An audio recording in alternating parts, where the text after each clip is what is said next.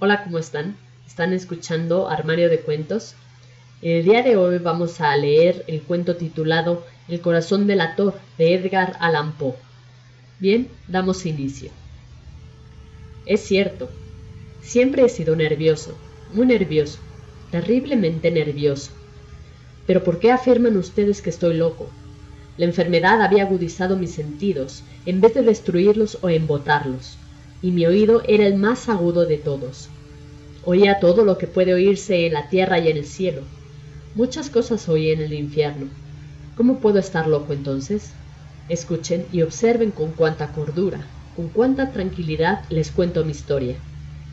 Me es imposible decir cómo aquella idea me entró en la cabeza por primera vez, pero una vez concebida, me acosó noche y día. Yo no perseguía ningún propósito, ni tampoco estaba colérico. Quería mucho al viejo. Jamás me había hecho nada malo, jamás me insultó. Su dinero no me interesaba. Me parece que fue su ojo. Sí, eso fue. Tenía un ojo semejante al de un buitre, un ojo celeste y velado por una tela. Cada vez que lo clavaba en mí, se me helaba la sangre, y así, poco a poco, muy gradualmente, me fui decidiendo a matar al viejo y librarme de aquel ojo para siempre. Presten atención ahora. Ustedes me toman por loco, pero los locos no saben nada. En cambio, si hubieran podido verme, si hubieran podido ver con qué habilidad procedí, con qué cuidado, con qué precisión, con qué disimulo me puse a la obra, Jamás fui más amable con el viejo que la semana antes de matarlo. Todas las noches, hacia las doce, hacía yo girar el picaporte de su puerta y la abría. O tan suavemente. Y entonces, cuando la abertura era lo bastante grande para pasar la cabeza, levantaba una linterna sorda, cerrada, completamente cerrada, de manera que no se viera ninguna luz, y tras ella pasaba la cabeza.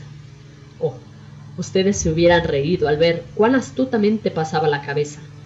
La movía lentamente, muy, muy lentamente, a fin de no perturbar el sueño del viejo. Me llevaba una hora entera introducir completamente la cabeza por la abertura de la puerta hasta verlo tendido en su cama. ¿Eh? ¿Es que un loco hubiera sido tan prudente como yo? Y entonces, cuando tenía la cabeza completamente dentro del cuarto, abría la linterna cautelosamente. Oh, tan cautelosamente. Sí, cautelosamente iba abriendo la linterna, pues crujían las bisagras. La iba abriendo lo suficiente para que un solo rayo de luz cayera sobre el ojo de buitre. Y esto lo hice durante seis largas noches, cada noche a las doce. Pero siempre encontré el ojo cerrado, y por eso me era imposible cumplir mi obra, porque no era el viejo quien me irritaba, sino el mal de ojo. Y por la mañana, Apenas iniciado el día, entraba sin miedo en su habitación y le hablaba resueltamente, llamándolo por su nombre con voz cordial y preguntándole cómo había pasado la noche.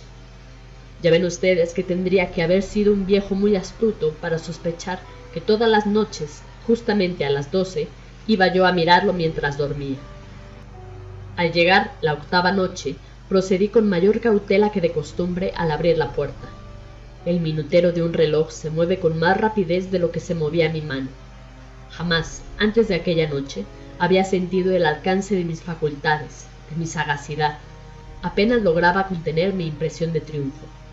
Pensé que estaba ahí, abriendo poco a poco la puerta, y que él ni siquiera soñaba con mis secretas intenciones o pensamientos.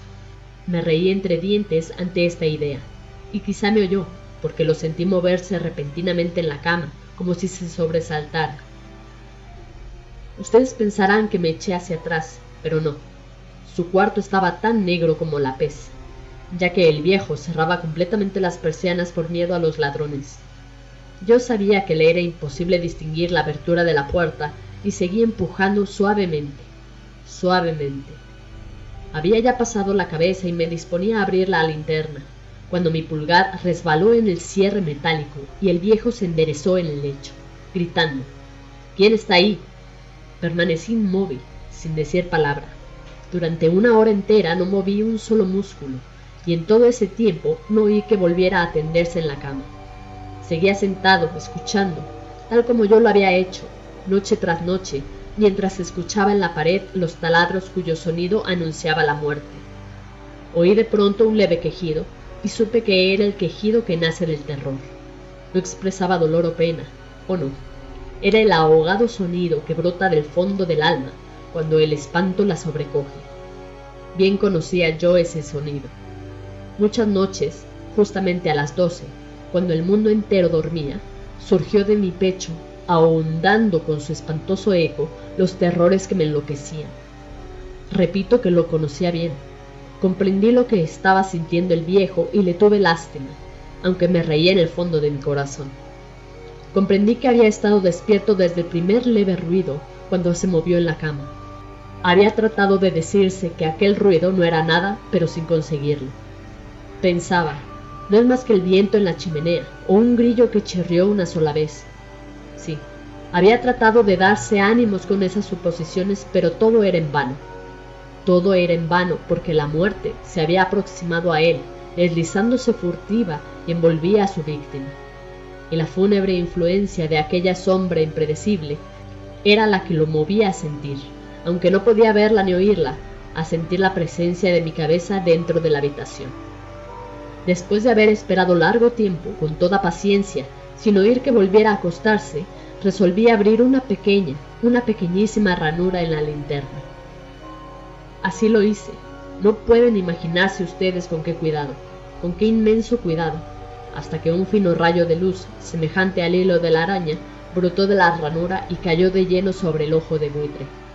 Estaba abierto, abierto de par en par, y yo empecé a enfurecerme mientras lo miraba.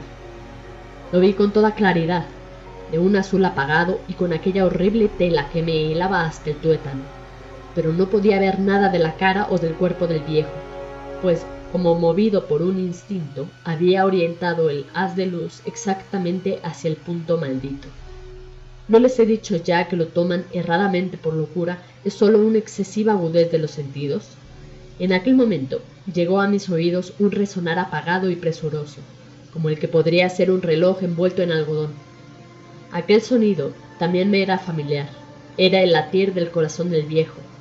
Aumentó aún más mi furia, tal como el redoblar de un tambor estimula el coraje de un soldado. Pero incluso entonces me contuve y seguí callado. Apenas se respiraba. Sostenía la linterna de modo que no se moviera, tratando de mantener con toda la firmeza posible el haz de luz sobre el ojo. Entretanto, el infernal latir del corazón iba en aumento. Se hacía cada vez más rápido, cada vez más fuerte, momento a momento. El espanto del viejo tenía que ser terrible, cada vez más fuerte, más fuerte. ¿Me siguen ustedes con atención?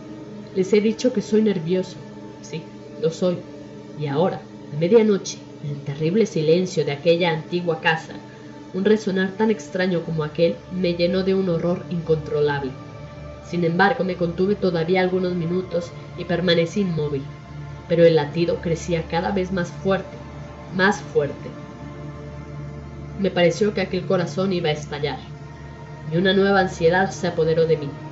Algún vecino podía escuchar aquel sonido. La hora del viejo había sonado.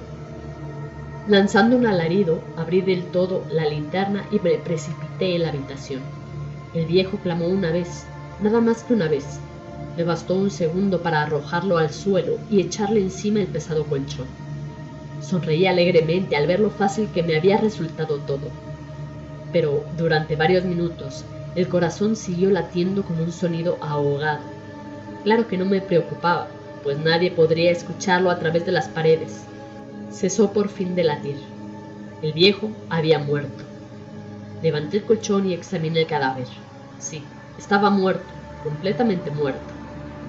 Apoyé la mano sobre el corazón y la mantuve así largo tiempo. No se sentía el menor latido. El viejo estaba bien muerto. Su ojo no volvería a molestarme. Si ustedes continúan tomándome por loco, dejarán de hacerlo cuando les describa las astucias precauciones que adopté para esconder el cadáver. La noche avanzaba, mientras yo cumplía mi trabajo con rapidez pero en silencio. Ante todo, descuarticé el cadáver. Le corté la cabeza, brazos y piernas. Levanté luego tres planchas del piso de la habitación y escondí los restos en el hueco. Volví a colocar los tablones con tanta habilidad que ningún ojo humano, ni siquiera el suyo, hubiera podido advertir la menor diferencia. No había nada que lavar, ninguna mancha, ningún rastro de sangre. Yo era demasiado precavido para eso. Una cuba había recogido todo. Cuando hube terminado mi tarea, eran las cuatro de la madrugada, pero seguía tan oscuro como a medianoche. En momentos en que se oían las campanadas de la hora, golpearon a la puerta de la calle. Acudí a abrir con toda tranquilidad, pues, ¿qué podría temer ahora? Hallé a tres caballeros que se presentaron muy civilmente como oficiales de policía. Durante la noche, un vecino había escuchado un alarido, por lo cual se sospechaba la posibilidad de algún atentado. Al recibir este informe en el puesto de policía, habían comisionado a los tres agentes para que registraran el lugar. Sonreí, pues, que tenía que temer. Di la bienvenida a los oficiales y le expliqué que yo había lanzado aquel grito durante una pesadilla. Les hice saber que el viejo se había ausentado a la campaña. Llevé a los visitantes a recorrer la casa y los invité a que revisaran, a que revisaran bien. Finalmente acabé conduciéndolos a la habitación del muerto. Les mostré sus caudales intactos y cómo cada cosa se hallaba en su lugar. En el entusiasmo de mis confidencias, traje sillas a la habitación y pedí a los tres caballeros que descansaran allí de su fatiga, mientras yo mismo, con la audacia de mi perfecto triunfo, colocaba mi silla en el exacto punto bajo el cual reposaba el cadáver de mi víctima. Los oficiales se sentían satisfechos. Mis modales los habían convencido. Por mi parte, me hallaba perfectamente cómodo. Sentáronse y hablaron de cosas comunes, mientras yo les contestaba con animación. Mas al cabo de un rato empecé a notar que me ponía pálido y deseé que se marchara. Me dolía la cabeza y creía percibir un zumbido en los oídos, pero los policías continuaban sentados y charlando. El zumbido se hizo más intenso, seguía resonando y era cada vez más intenso. Hablé en voz muy alta para librarme de esa sensación, pero continuaba lo mismo y se iba haciendo cada vez más clara, hasta que al fin me di cuenta de que aquel sonido no se producía dentro de mis oídos.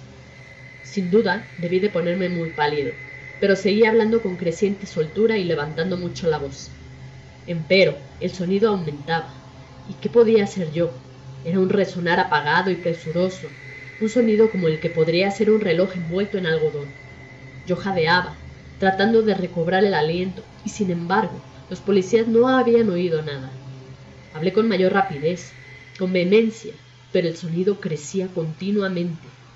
Me puse en pie y discutí sobre insignificancias en voz muy alta y con violentas gesticulaciones, pero el sonido crecía continuamente.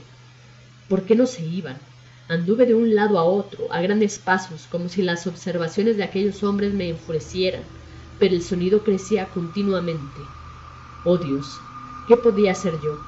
Lancé espumarrajos de rabia, maldije, juré, balanceando la silla sobre la cual me había sentado, raspé con ella las tablas del piso, pero el sonido sobrepujaba todos los otros y crecía sin cesar. Más alto, más alto, más alto, y entre tanto los hombres seguían charlando plácidamente y sonriendo. ¿Era posible que no oyeran? Santo Dios. No, no. Claro que oían, y que sospechaban, sabían, y se estaban burlando de mi horror. Sí, así lo pensé y así lo pienso hoy. Pero cualquier cosa era preferible a aquella agonía. Cualquier cosa sería más tolerable que aquel escarnio. No podía soportar más tiempo sus sonrisas hipócritas. Sentí que tenía que gritar o morir, y entonces, otra vez, escuchen, más fuerte, más fuerte, más fuerte, más fuerte. Basta ya de fingir, malvados, aullé. Confieso que lo maté. Levanten esos tablones, ahí, ahí, donde está latiendo su horrible corazón. Fin.